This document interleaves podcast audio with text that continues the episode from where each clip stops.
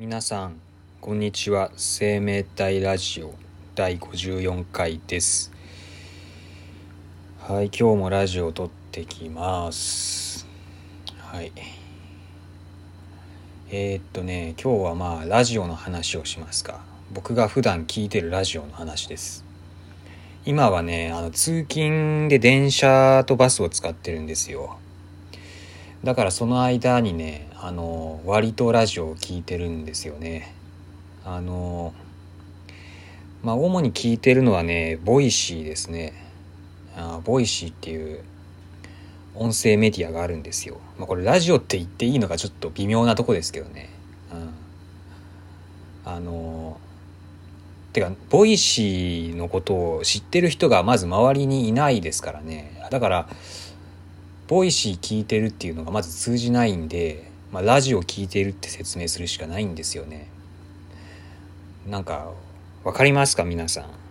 なんかね多分多分こういうポッドキャストとかねスタンド FM 使ってる方だとまあ使ってる人自身はもう当たり前のことですけどなんか使ってない人からすると何それって感じじゃないですか？こういう音声メディアって。うんまあラジオみたいなものだけど、まあでもラジオとちょっと違うじゃないですか。正確に言うとラジオじゃないですよね。だけど僕はもうめんどくさいんでラジオだって説明してます。あの、知らなそうな人には。まあそれは置いといて、普段聞いてるその、 Voicy の番組なんですけど、まあ、前も言ったんですけど、あの、どんぐり FM 結構聞いてるんですよ。まあ、更新頻度が高いんでね。うんなんかこなんかどんぐり FM 最初そんなにね好きじゃなかったんですけどね。なんか毎日聞いてるとだんだん好きになってきますね。あのやっぱ更新頻度が高いって大事なことなんだなっていうのが分かります。あの まあ気楽に聞けますしね。で最近だとなんかどんぐり FM, FM のなるみさんもう夏目ぐさんもですけどノートとかも書いてるんでその記事見るとまたちょっとねこの2人の違った側面も見えて面白いなって思ってます。なんか割と真面目なことも書くんだなっていう。まあちょっとなんか雰囲気が変わりますね。文字で文字でその2人を読むとまたちょっと違って見えたりするんで面白いですね。うん。今日もなんだっけな。成美さんがちょっと興味深い記事を書いてました。コンフォートゾーンを飛び越えろっていう記事ですね。これノートに上がってるんですけど。あのポッドキャストを始めたきっかけとか書いててなんか面白いなって思いました。やっぱりなんかとりあえずやってみるみたいなの大事なんだなみたいな風に感じましたね僕は。まああとでねまあどんぐり FM は前から聞いてんですけど最近ハマってるのがあってそれがねしがらじって言うんですけどうんしがらじっていうのはあの滋賀県の魅力を伝えるラジオだったっけな正式名称があるんですけどまあそんな感じの名前。ちょっと待って。しがらじ。しがらじ。えー、っとね。ちょっと一応正式名称ちゃんと。ちゃんと調べてく。あそうあ滋賀県の魅力を伝える番組？番組？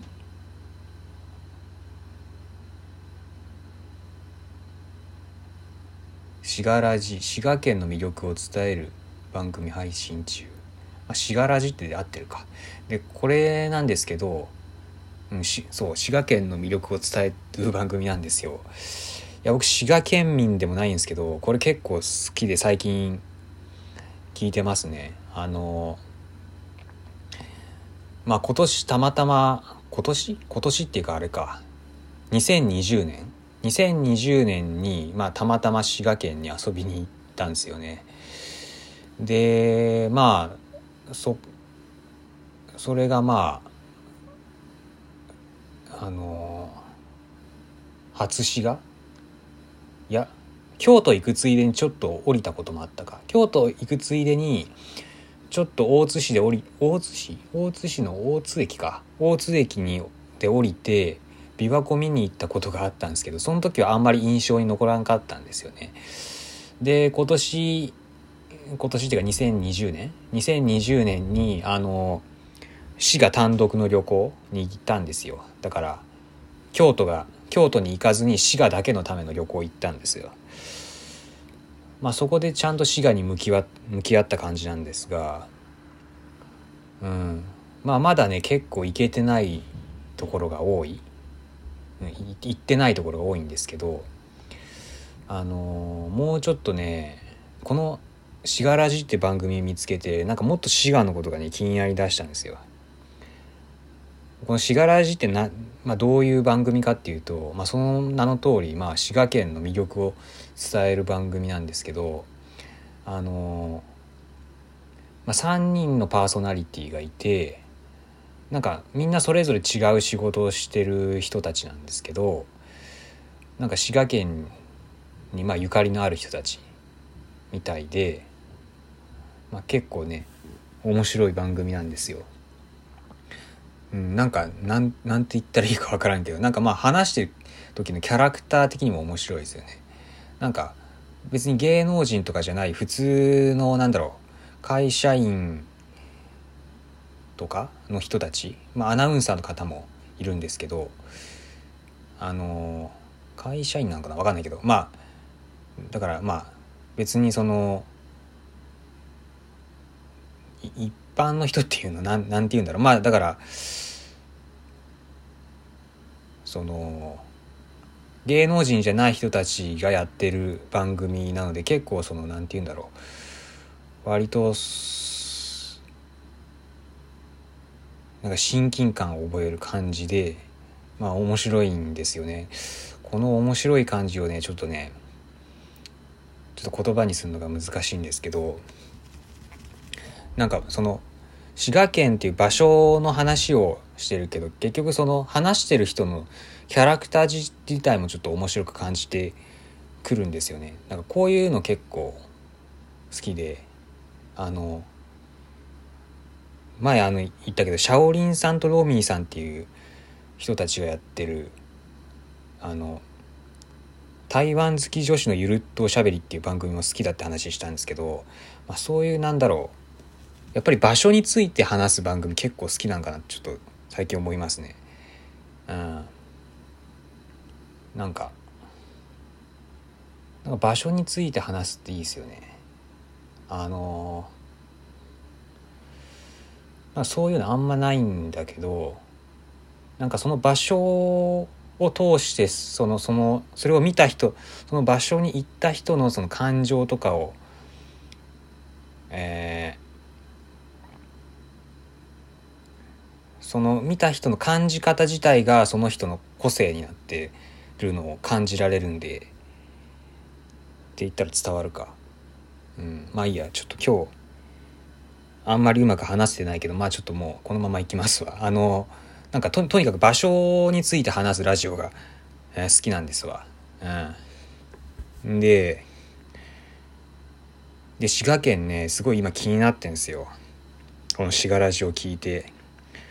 うん。なんかね、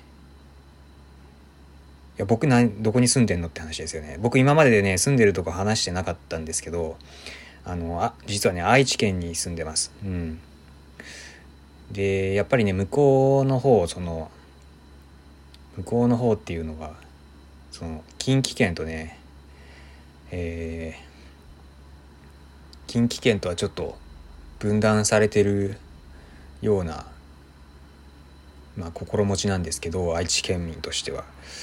まあでもね興味あるんですよね。まずね京都に興味があってもともと。僕年末に毎年のように京都行ってたんですけどうん。なんか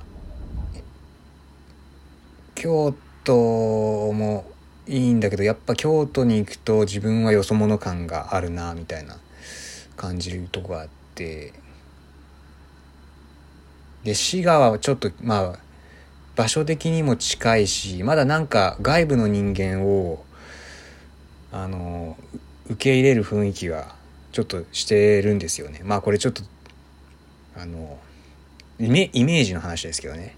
なんか京都は結構ハードル高いですよね。なんか溶け込むのが。そのその場所に行ってそのところに溶け込むのちょっとハードル高いっていう意識なんですけど、まあ、滋賀はもうちょっとなんかウェルカムな感じが個人的にしてるんですよ。だからちょっと気になっててあと自然も豊かだしうん。いや気になるんですよね、まあ、愛知県愛知県民としてはね結構ね気になるんですよ。なんか親近感ってほどじゃないけどね親近感あるのは岐阜なんですけどなんかねそれともまた違った